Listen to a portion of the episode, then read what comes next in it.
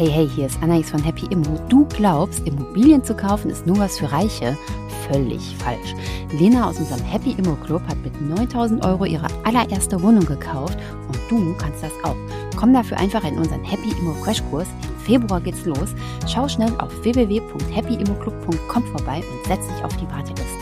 Der Happy Immo Crashkurs ist das Bootcamp in klein, in günstiger. Sei super gespannt. Wir arbeiten noch ein bisschen dran und haben deshalb die besten Podcast-Folgen der letzten Jahre nochmal für dich rausgeholt. Viel Spaß! Herzlich willkommen zum Happy Immo Podcast. Heute haben wir zu Gast Vivian Wisocki. Ich freue mich total, dass du hier bist. Freut mich auch sehr, dass ich hier sein kann. Und wir reden jetzt gleich über ein Leben als Model, als politische Influencerin und als Startup-Gründerin. Du hast nämlich gerade mit Saint Sass ein total gehyptes Startup gegründet. Es geht um Strumpfhosen. Ja. Und ich habe ja gedacht, du bringst mir heute eine Strumpfhose mit, aber. Ich habe sie alle an, aber wir sind, nein, wir sind tatsächlich gerade restlos ausverkauft, was äh, schön ist, aber äh, natürlich äh, zum Nachteil für dich, weil du jetzt keine Strumpfhose haben kannst. Auf jeden Fall, ich friere jetzt hier und äh, sehe nicht so sexy aus. Okay, wir reden gleich über Startup. Erzähl erst mal, wer bist du? Ja, ähm, ich bin Vivian. Ich komme ursprünglich aus Niedersachsen und lebe jetzt seit zwei Jahren in Berlin und äh, du hast es ja im Grunde schon ganz schön zusammengefasst. Ähm, ich habe, seit ich 15 Jahre alt bin, arbeite ich als Model, als professionelles Model, ähm, war international schon ganz gut unterwegs. Ähm, mich hat dann irgendwann das politische Interesse ergriffen ähm, und meine Leidenschaft, sag ich mal, eingezogen. Und deswegen zeige ich und bilde ich dieses Interesse auch ähm, auf meinen sozialen Kanälen ab. Und Medien oder andere nennen mich dann ganz gerne politische Influencerin. Ähm, ähm, ist immer noch die Frage, wie man es definiert. Bist du damit nicht so einverstanden mit dem Titel? Doch, ich glaube, es hilft, äh, das Ganze dann erstmal so ein Bild davon zu haben, aber damit geht natürlich auch eine Erwartungshaltung einher und Leute erwarten natürlich, dass man zu jedem Thema dann ähm, etwas macht und das kann ich gerade noch nicht leisten. Und du hast natürlich auch gesagt, gut, ich habe jetzt gegründet ähm, im April diesen Jahres und seit zweieinhalb Monaten äh, sind wir online. Man muss dazu sagen, also wir sind im September online gegangen. Ich glaube, das ist einfacher nachzuvollziehen für Hörer, die dann vielleicht später dazukommen. Dann lass uns doch direkt mit Saint Says anfangen. Ja. Also seit September seid ihr am Markt. Genau. Jetzt seid ihr ausverkauft. Genau. Wie äh, macht ihr das mit dem Weihnachtsgeschäft? Ja, das ist das große Thema gerade, weil also ich freue mich einerseits extrem, dass wir, äh, dass das Interesse so groß war und auch so positiv angenommen wurde. Auf der anderen Seite ähm, tun wir gerade alles dafür, dass wir das Weihnachtsgeschäft noch mitnehmen können, weil das so das Wichtigste ist. Strumpfhosen sind ja auch relativ saisonal.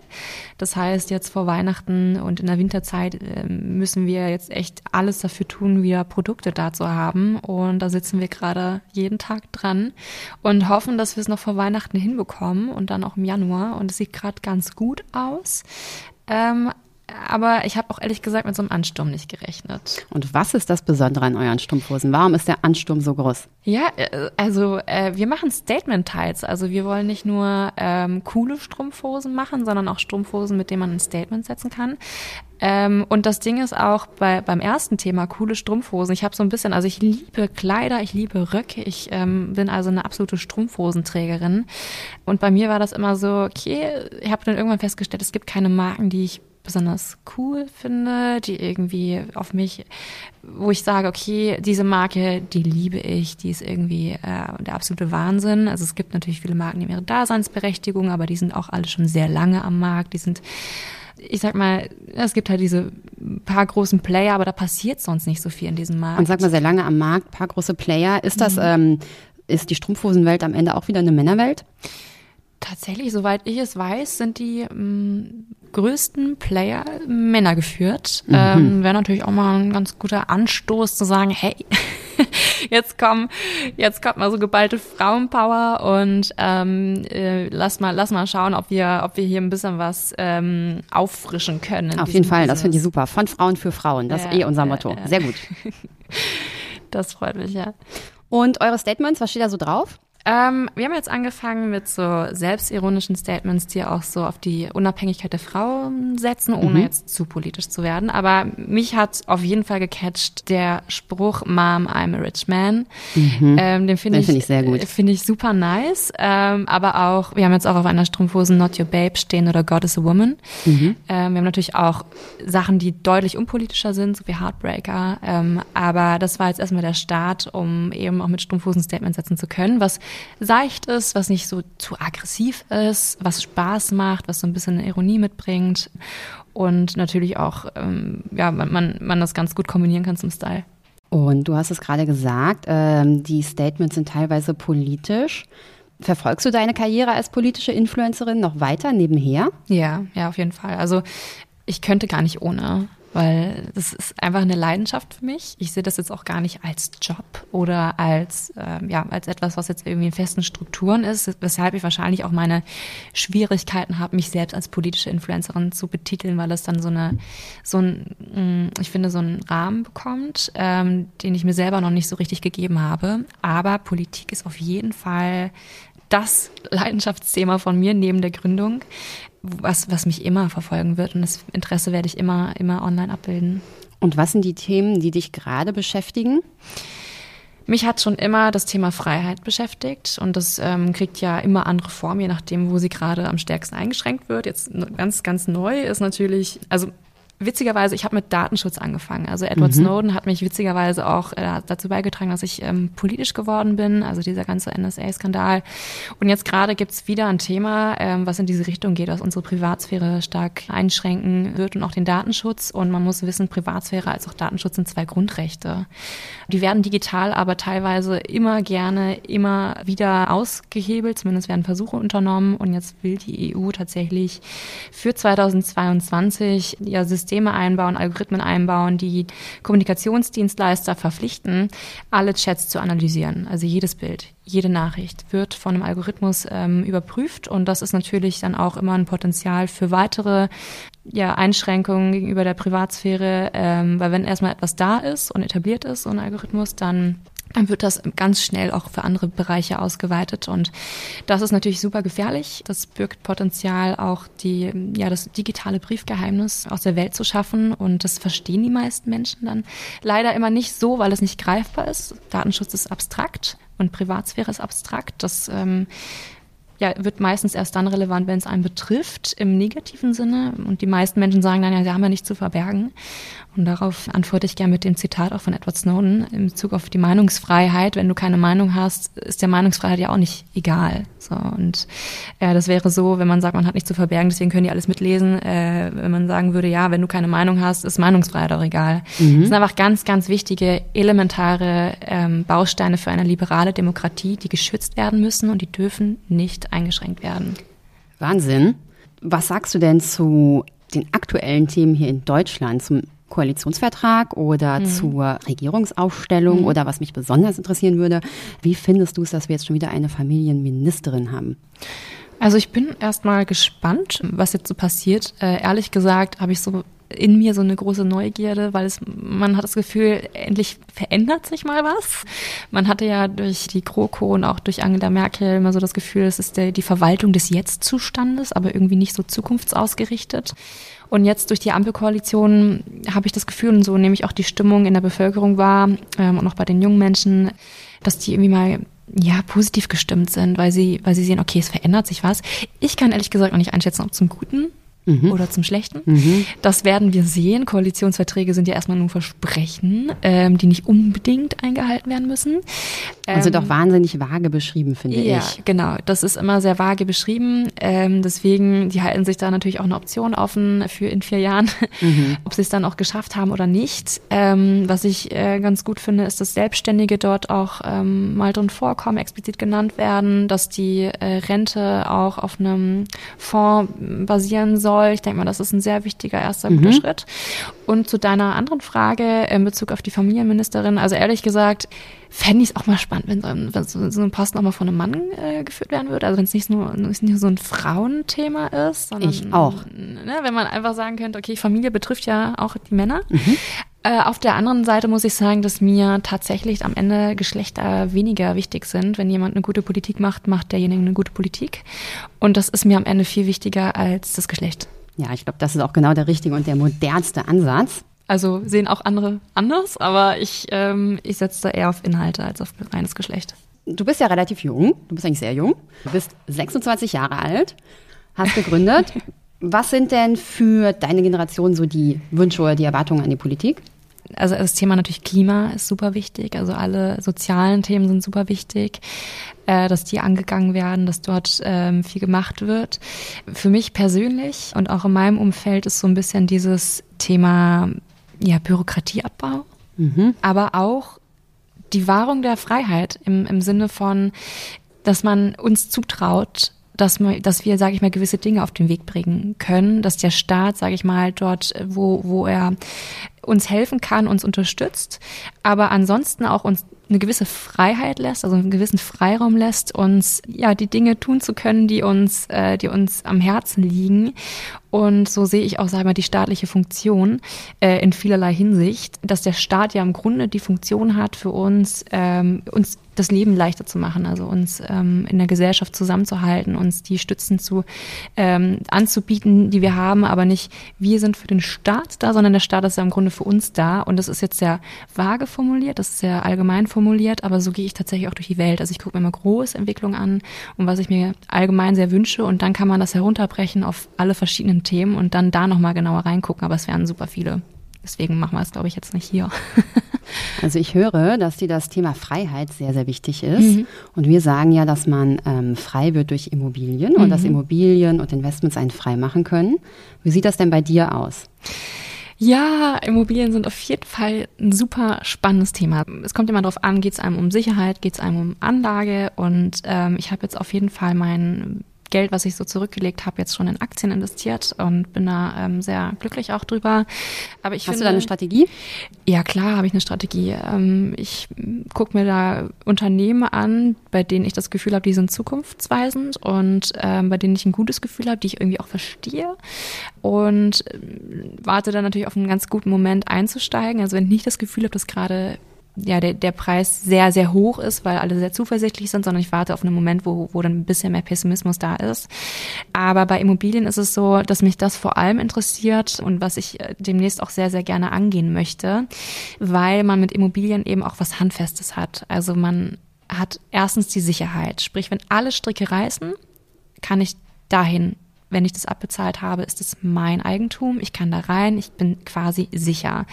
Und auf der anderen Seite hat man auch diese ganzen Fluktuationen, die man so auf dem Aktienmarkt so mitbekommt, erlebt man so in diesem Immobilienbereich nicht so stark, weil man nicht jeden Tag die Preise checken würde. Also ne, über App kann man natürlich bei Aktien jeden Tag checken, okay, mhm. was ist meine, meine Wertpapier gerade wert bei Immobilien, so wie ich das jetzt verstehe und machen würde, ähm, guckst du alle paar Jahre mal, was, äh, was ist quasi der Wert der Immobilie oder vielleicht einmal im Jahr oder wie auch immer und kannst das ja äh, dann irgendwie auch schätzen lassen.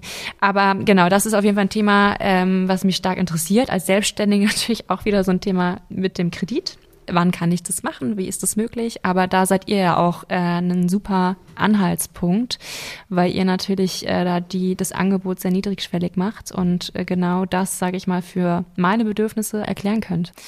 Und das, das ist ja euer Ansatz, dass ihr in dem Webinar, was ihr anbietet, genau diese Dinge erklärt. Ne? Also wie, was sind die ersten Schritte zu einer Immobilie? Ähm, wie, wie, wie gehe ich das Ganze an? Weil das ist wie, wie auch mit einer Gründung irgendwie. Es ist so viel, dass man gar nicht weiß, was ist der erste Schritt und wie fange ich an und was sind die Maßstäbe der Bewertung. Und das finde ich mega cool, dass ihr so ein niedrigschwelliges Angebot habt, ähm, wo man das Gefühl hat, okay, ich muss mir jetzt erstmal nicht diese ganze Fachliteratur an, anschauen und weiß sofort, okay, wenn ich euer Webinar mache, dann habe ich meine grundlegenden Informationen kompakt ähm, zur Verfügung gestellt bekommen, die super erklärt sind und damit kann ich starten. Ja, vielen Dank. Das freut mich total total. Und ich finde auch den Vergleich mit der Gründung ziemlich gut. Wir haben uns tatsächlich Mühe gegeben, all unser Wissen zusammen zu kochen ne? und äh, so konzentriert darzustellen. Mhm. Und was die Finanzierung angeht, da ist es tatsächlich so, dass viele Frauen zu uns kommen, die eben selbstständig sind und schon mal bei der Bank waren und ziemlich ernüchtert wieder zurückgekommen sind und dann nach unserer Beratung aber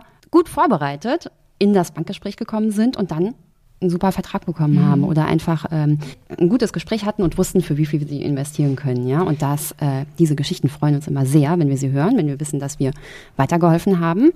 Ja, ihr seid wie so ein Feld äh, in der Brandung des Wissens, sag ich mal. Das, äh, also es gibt so viele Informationen, aber wenn man gar keine Maßstäbe hat, äh, wenn man weiß, okay, also das könnte ich jetzt bei der Bank auch ansprechen, weil das ein Punkt für die ist, dann wird man das auch nicht tun. Es ist so, als würde man äh, sich überlegen, zu einem Thema, von dem man keine Ahnung hat, kann man auch keine guten Fragen stellen. Und so ist es dann auch bei diesen Gesprächen. Also je mehr ähm, Wissen und, und sag ich mal, Grundlagenwissen man da hat, desto besser kann man vorbereitet auch in diese Gespräche gehen. Das ist nämlich genau das, was wir auch sagen, ne? dass man nicht unvorbereitet in irgendwelche Gespräche geht und dann sowieso gar nicht ernst genommen wird. Ja. Und ähm, wir haben ja auch den Happy Emo Club, in dem wirklich alle Fragen gestellt werden können. Also es gibt sowieso keine blöden Fragen, aber wenn man das Gefühl hat, eine Frage ist blöd, dann kann die auf jeden Fall dort auch gestellt werden und wird beantwortet.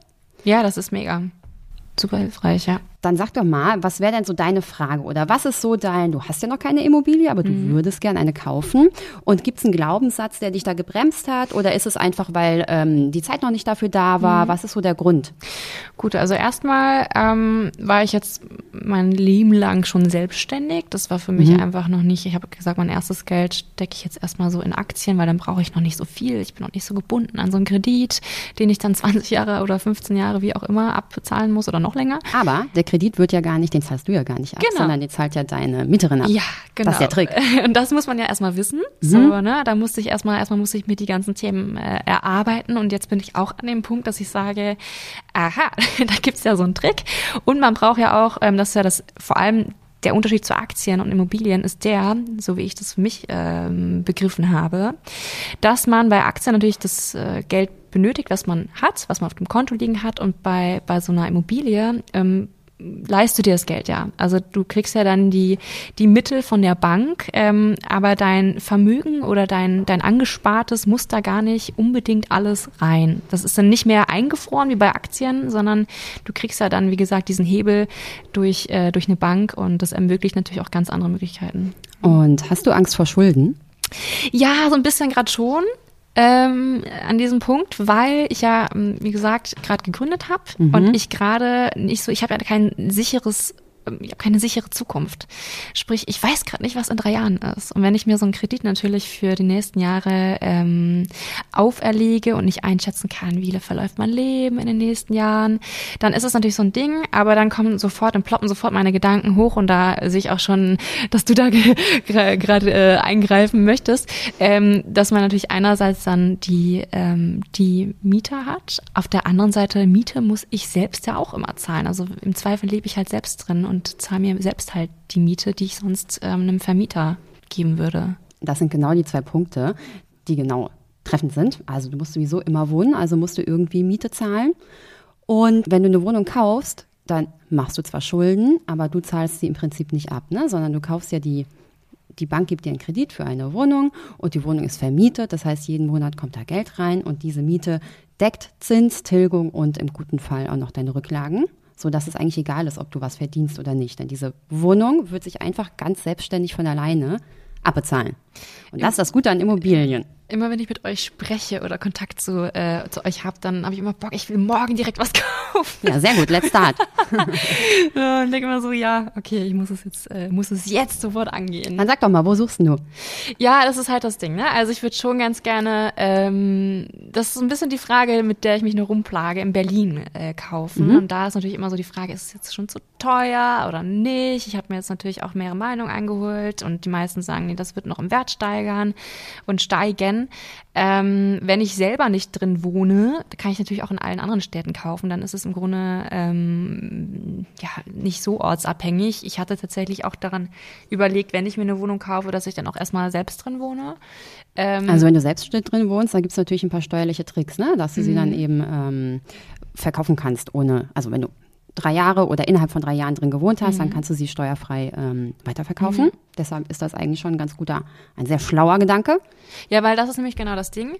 Wenn ich jetzt eine Wohnung kaufe und selber nicht drin wohne, habe ich natürlich einmal die Belastung der, der eigenen Miete und dann natürlich dann die, die Mieterin oder der Mieter, der da drin ist. Aber bis dahin dauert es ja noch so ein bisschen. Dann kann ich mir vorstellen, man muss vielleicht noch ein bisschen was drin machen. Also wie du siehst, ich bin noch so ein bisschen unentschlossen, aber da, da seid ihr ja zum Glück da äh, als Ansprechpartner, als, genau. Als Plattform. Und als Tipp kann ich da ne, dir nämlich schon mal sagen, ne, dass es eigentlich ganz schlau ist, nach was zu gucken, wo du noch was reinstecken musst, weil dann der Kaufpreis mhm. einfach niedriger ist. Ja. Und perfekte Wohnungen, die gibt's überall am Markt und die sind wahnsinnig teuer. Ja.